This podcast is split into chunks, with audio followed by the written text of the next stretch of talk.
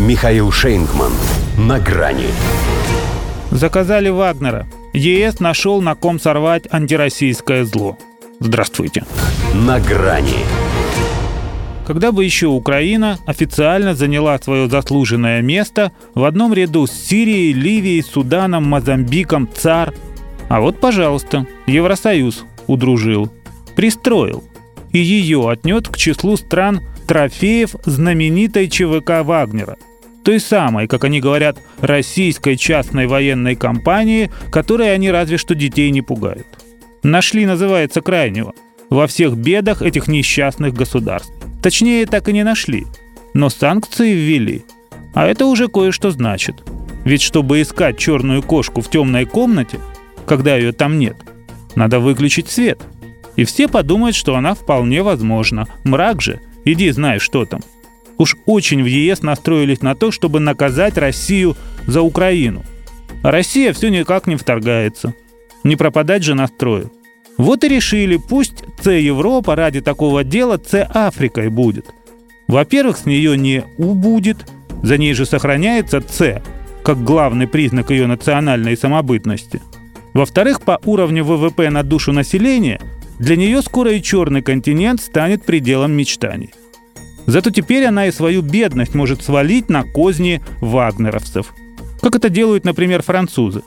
Те, правда, мало того, что сами сваливают, так еще и мстят за собственное малодушие и провальную хитровыдуманность. Хотели так вывести свои войска из Мали, чтобы сохранить при этом влияние на эту страну. То есть и слезть, и без рыбки не остаться. Но не тут-то было. Кто-то ж должен нас защищать от джихадистов, справедливо рассудили в Мали и обратились за помощью к России. Страшно, в Париже на это обиделись. И ну, давай подначивать ЕС. А того долго агитировать не надо.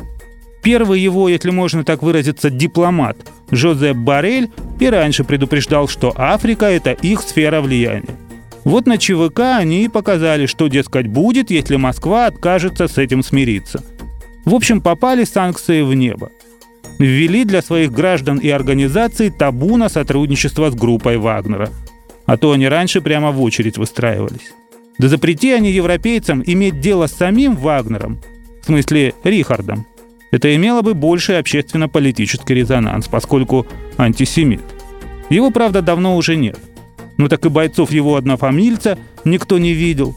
Звуками о них лишь земля полнится. Это, кстати, их роднит с немецким композитором.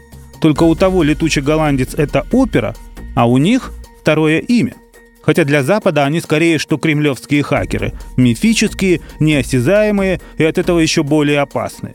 Поэтому с таким же успехом Евросоюз мог ввести санкции против трех богатырей, Деда Мороза и русского духа. Впрочем, вагнеровцы могут и ответить.